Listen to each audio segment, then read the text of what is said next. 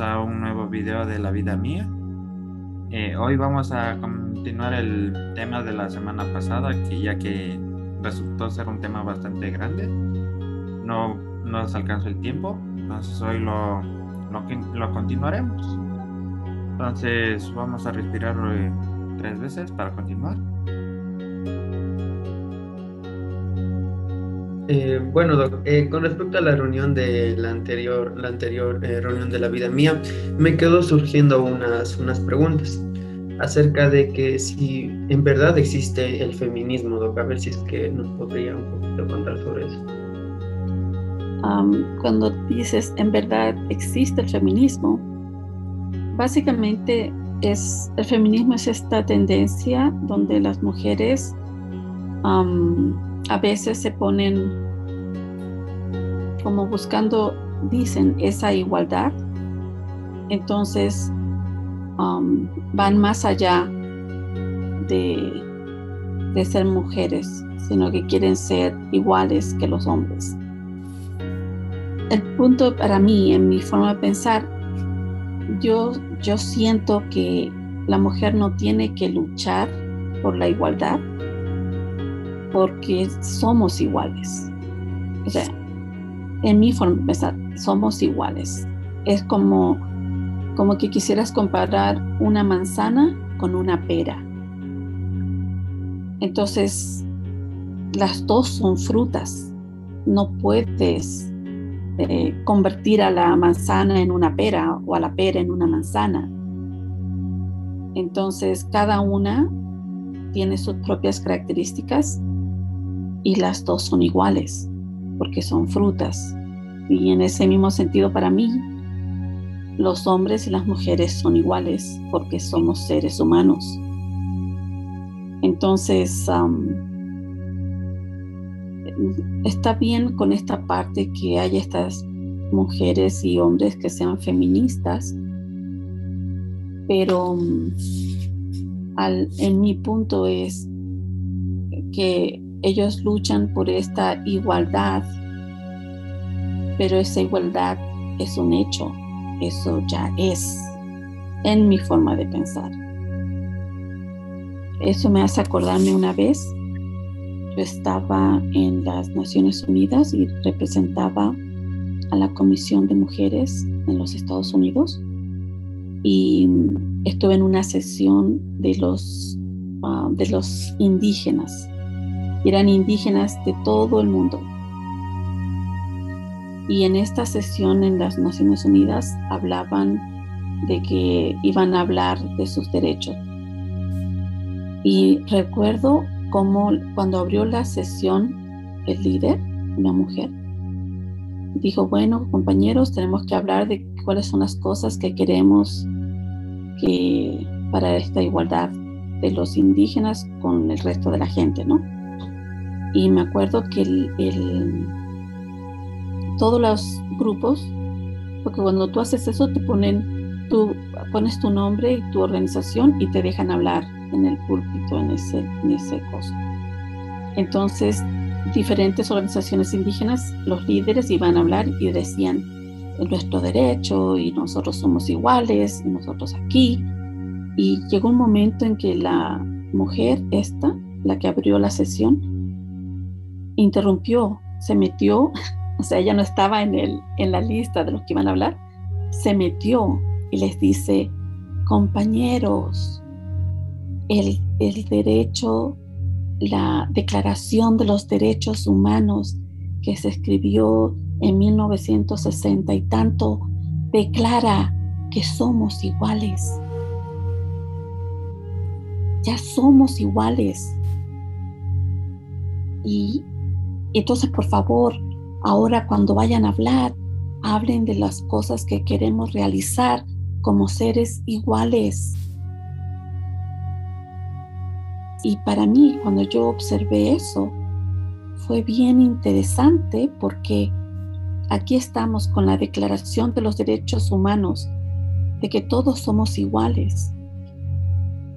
Pero no importa que esté en este papel, si la percepción de la persona es de que no somos iguales y por lo tanto peleas. porque tú sientes que no eres igual. Entonces, eh, aquí me surge otra duda, Doc. Entonces, tal vez lo que se está haciendo en estos momentos, de lo que está marcando el feminismo, las marchas que hacen ahora, tal vez sea algo innecesario o tal vez hacen más mal que bien. Cada, cada persona, todos estamos en un cierto nivel de desarrollo humano. Sí.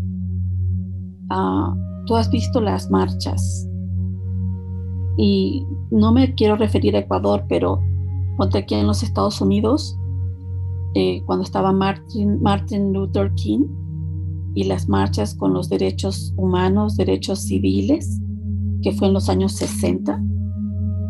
¿Cuántas marchas han habido de esas? Y en este momento en los Estados Unidos hay una discriminación institucionalizada que está allí y, seguimos en marchas. Entonces, Está bien si quieren hacer marchas, hay que reclamar, está bien, pero después de la marcha hay que moverse en otros aspectos, como por ejemplo ayudar a las personas a dejar de ser víctimas. Porque cuando tú luchas por las mujeres que están siendo abusadas, esa mujer está permitiendo que la abusen, pero ella no lo ve. Entonces, ¿por qué a pesar de que existen las protestas, estas marchas, sigue habiendo el mismo problema, Esto viene, viene por una, a ver cuánto explico. En, cuando empecé a hacer mi doctorado, una de las cosas que aprendí fue que en organizational learning, en el aprendizaje de las organizaciones, existen tres ciclos que han descubierto debido al desarrollo humano. Se le llama Single, Double and Triple Loop Learning. Entonces, el Single Loop viene a ser cuando tú tienes la experiencia y tú vuelves a cometer el mismo error. ¿Se acuerdan cuando decían, ah. ¿por qué yo? ¿Por qué yo? Ya. Ese es el single loop. Y en este momento, a nivel mundial, todos nosotros estamos en el single loop. Que hacemos la marcha y vuelve, y hacemos la marcha y vuelve, y hacemos la marcha y vuelve. Porque pensamos que estamos haciendo algo, pero no hay eh, resultados evidentes. ¿Sí? Entonces, y esto es en muchos aspectos, no solo en, en esto del feminismo, sino que por decirte, aquí en los Estados Unidos, con esto de las armas y que mueren los niños en las escuelas porque entran otros niños enojados y matan personas en la escuela o matan personas en el supermercado, ¿verdad? Han habido muchas marchas contra eso, pero todavía sigue y esto no es de ahora hace un año. Esto es de los años 60. También esto de la cuando están matando a los policías, matan a la gente. También esto no es de ahora. Esto viene de los años 60. Entonces no es un problema de ahora. No sé si me explico y sí. Entonces tenemos que eh, reflexionar sobre la situación y buscar la forma como se va a solucionar. Ahora, el tema de la semana, de la última reunión fue misoginia. Entonces quiero que tratemos de hablar de misoginia para ver, terminar, ya no hablar más de eso. Ya, eh, continuando a esto de la misoginia, eh, yo la veía que estaba un poco ligado también al, sentido de, del poder, por eso también nos, nos, fuimos por la, lo que es el patriarcado y el matriarcado. El otro día estaba viendo un, un video que decía que la, las mujeres no, al regresar a casa no se sienten seguras, entonces eh, compran gas pimienta, y el, unos como llaveritos para los que son mudillos con, con orejitas de gato. Entonces, eso también pienso que más que misoginia es abuso de poder, porque a la final el hombre tiene fuerza, se siente más poderoso que la mujer y podría, puede ser que desemboque en esto. Sí. Por ejemplo, cuando estamos hablando del feminismo, que son las mujeres eh, siendo más fuertes, reclamando ese poder, ¿verdad? Y en el caso de lo que tú estás hablando, de que como el hombre es más fuerte, entonces tiene más poder, ¿sí? Esas dos formas de mirar la situación es de una forma lineal, que él no me deja hablar porque yo soy mujer, entonces yo me pongo feminista para yo expresar mi, mi, punto de vista como mujer, ¿verdad? O en el otro caso que tú pones, eh, el hombre es muy fuerte y me puede lastimar, entonces yo me protejo y utilizo esto de acá. Y esa forma de pensar lineal esta es parte del single loop que les comento. Sí, es la primera eh, forma de pensar. Dice, ah, esto sucede por esto. Pero desde la última vez que nos reunimos para hablar de esto, me puse a reflexionar y lo que me vino fue que yo me acuerdo una vez estaba en Ecuador y estaba caminando y, y vi a una señora que trataba muy mal a su hijo. ¿No? La niña tendría unos nueve, diez años tal vez. Y la mujer lo trataba mal. O sea, yo qué sé, ya, muchacho, o, sea, o sea, lo trataba mal. ¿Ya? Entonces yo me acerqué a ella y le pregunté, ¿cómo? ¿Dónde, cómo, dónde, dónde está el papá del niño? Y me dijo, ah, ese hijo de puta, disculpen la palabra, se largó, que me puso los cachos, que me hizo esto, y me habló mal del, papá del niño. Entonces yo le dije, ¿tú te has puesto a pensar le dije, entonces tú estás muy enojada con él. Me dijo, sí, eh, yo no le hablo para nada. Le dije, ¿y ve a su hijo? Me dijo, no, tampoco ve a su hijo, que esto, que lo otro.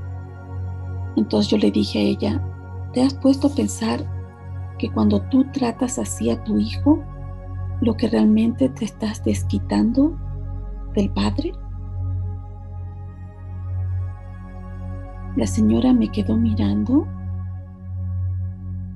y yo le dije, porque lo que pasa es que cuando tú primero lo rechazas, si rechazas al padre, estás rechazando al 50% de tu hijo. Y el niño al sentirse rechazado va a empezar a hacer otras cosas como las drogas, alcohol, pero él no lo sabe.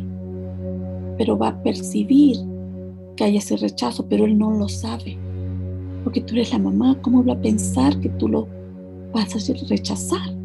Pero lo estás rechazando ahorita.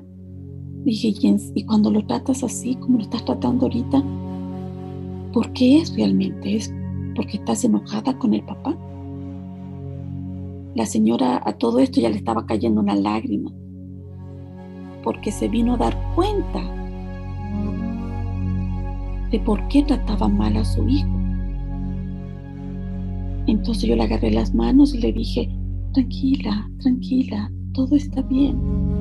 Aquí lo que importa es que te des cuenta de que hacemos todo lo que hacemos por nuestros hijos, por todo este amor que tenemos por nuestros hijos y, y al hacer, y ahora, al tú ver esto, ahora lo puedes solucionar, puedes cambiar esa actitud. Dijo, sí, sí, muchas gracias señora, muchas gracias. Entonces yo la abracé y después ya me fui. Y cuando regresé a ver, la señora estaba abrazando a su hijo. ¿Entiendes?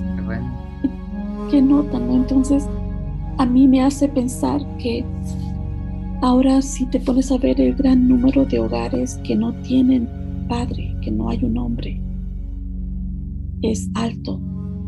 El número, la incidencia de divorcios ahora es muy alta. Y en toda esa separación, la mujer está tal vez molesta y al estar molesta se desquita con los hijos no, porque no solamente se trata de estar molesta si él fue una mala persona y, le puso los cachos o lo que sea, pero el hecho de que como mujer tiene que trabajar tan duro para poder mantener el hogar y no solamente cumplir la parte de mantener el hogar, sino también la parte de, de limpiar, cocinar, lavar y cuidar a los hijos también, ¿verdad? Entonces todo ese peso hace que tenga más, menos paciencia tal vez. ¿Me entienden? Entonces, quién sabe si eso ha contribuido a que ese hijo crezca y, en el, al final se desquite con otras mujeres, pero se está vengando de la madre, por decir. Sí. Sí, justamente ayer estábamos hablando en una reunión de algo parecido, que es el ciclo de odio que si alguien me maltrató, yo me siento mal, me quiero desquitar y me desquito con alguien más débil. Entonces a la final volvemos al poder, que abusan del poder y los que no tienen el poder se dejan y abusan del que sí pueden abusar. Es una, un ciclo repetitivo. Y bueno, eso sería por un lado, y eso sería más como el el ciclo del odio prácticamente. Pero también lo que, en lo que hemos hablado es la mentalidad de las personas. Y como le conté alguna vez, eh, las, feministas dicen que eh, se quejan porque en las empresas no hay, hay más contrataciones a hombres que a mujeres. Y eso le comentaba a usted. También depende del, de la mentalidad de la persona, porque el hombre desde que ha sido eh, cavernícola ha sido el que sale a por todas al, mundo. Entonces, él sale a enfrentarse a lo que encuentre. Entonces, por eso hoy, hoy en día también, y eso veía que en, en las, los directores de las empresas se quejan de los departamentos de recursos humanos, que ellos buscan un, un agente, una, una persona especializada en algo pero recursos humanos dicen, necesitamos tal persona con estas características. Y mandan características de cinco, cinco departamentos diferentes. Y como el hombre tiene la costumbre de enfrentarse a lo que sea, postula, le contratan y por eso es que hay más, más empleados hombres, según lo que vi en ese reportaje. Falta en cambio, como la mujer está más dedicada al, al cuidado, del hogar desde tiempos prehistóricos y cuidado del hogar, de la familia, es más meticulosa. Entonces, ella aplica para lo que ella sabe. Entonces, eso le, le quería comentar y cuál es su perspectiva de esto. En ese, en ese mismo sentido, cuando estaba en la Comisión de Mujeres aquí en los Estados Unidos, justamente hablaban de eso, de que por darte un ejemplo, aquí hay una cosa que le llamaban, hay unas comisiones, ¿ya? Había la comisión del espárrago. Y igual un hombre le decían, ¿quieres ser parte de la comisión del espárrago? Y decía, claro, claro. Y se metía. En cambio, la mujer le decía, ¿usted quiere estar en la comisión del espárrago? Y dice, un minuto, yo no sé nada del espárrago. Déjeme, voy a hacer investigación qué es de qué se trata la comisión del espárrago y después le doy la respuesta. ¿No? Y eso es lo que tú estás hablando. Pero viene otro punto que por decirte, aquí mismo en los Estados Unidos, todavía el, lo que gana un hombre no es, ah, no es lo mismo que lo que gana una mujer haciendo el mismo trabajo. La mujer gana dos o tres dólares menos de lo que el hombre gana, haciendo el mismo trabajo. Y el punto aquí es que en mi forma de pensar es la mentalidad. si no cambiamos nuestra mentalidad, vamos a continuar con los mismos problemas, porque simplemente no lo vemos, como en el caso de esta señora que no veía lo que estaba haciéndole a su niño, ¿verdad? Igual, por ejemplo, me acuerdo de, estaba en las Naciones Unidas también, y había un reporte que hablaban de cómo habían, esto había sido en, África, y también lo habían hecho en Sudamérica. Pero el punto era de que el dinero que le habían dado a, los, a las familias se le habían dado a las mujeres por esto del feminismo, ¿verdad? Y habían mostrado cómo estas mujeres habían sido exitosas haciendo estos, estas como negocios que tenían de microempresas y cómo estas mujeres cogieron su dinero y el dinero volvía a la comunidad, a los hijos y todos y estaban súper bien, ¿verdad?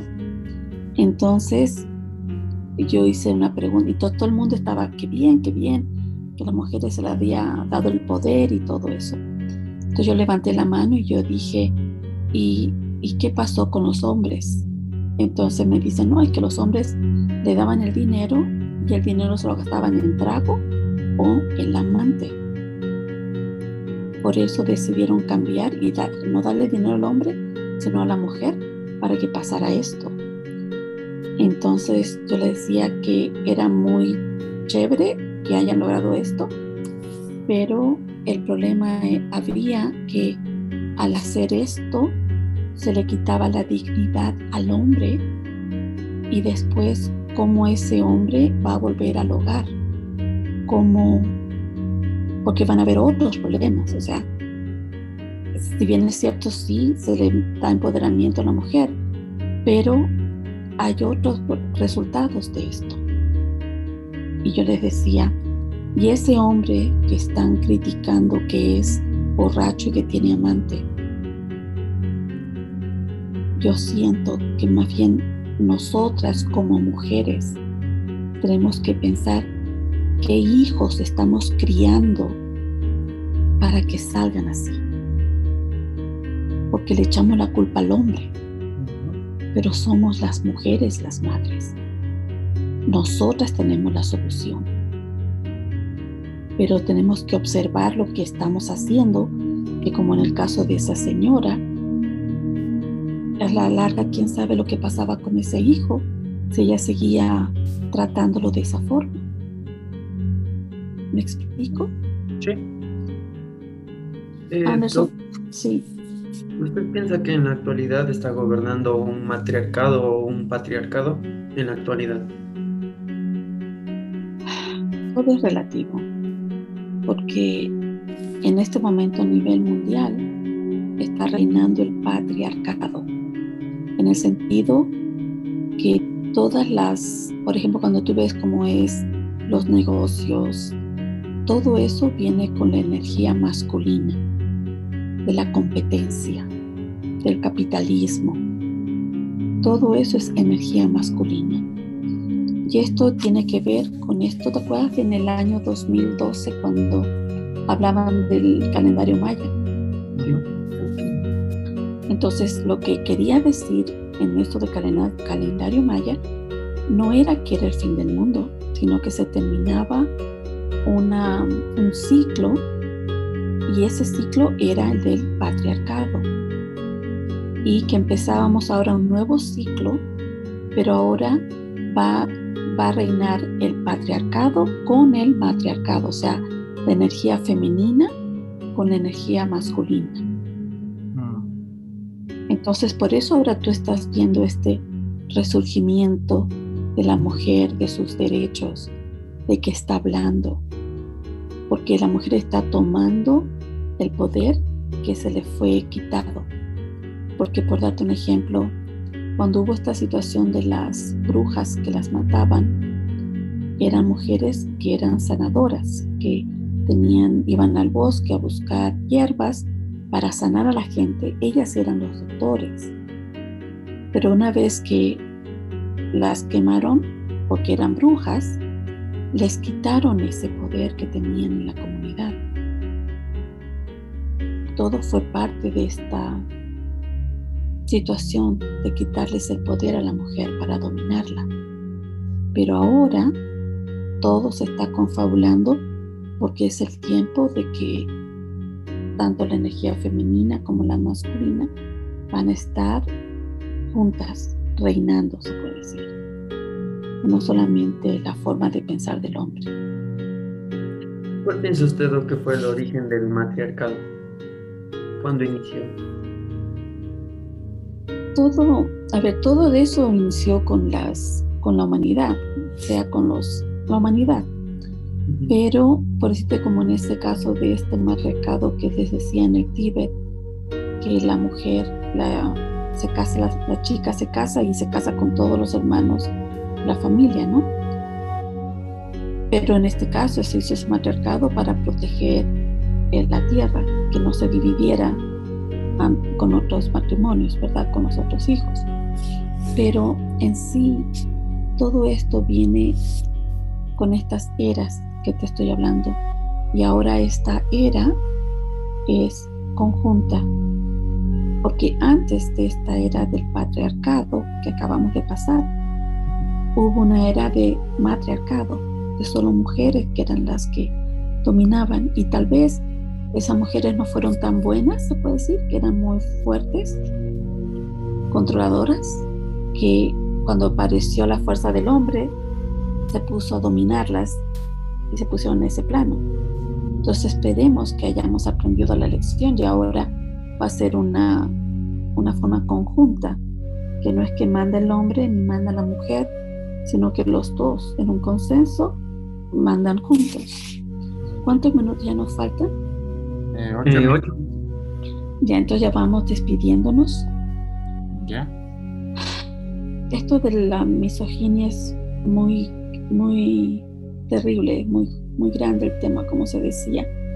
Pero, repito, yo siento de que la respuesta está en nosotros mismos y especialmente en nosotras como mujeres, que nosotras somos las que estamos criando a esos hombres que están matando y abusando mujeres.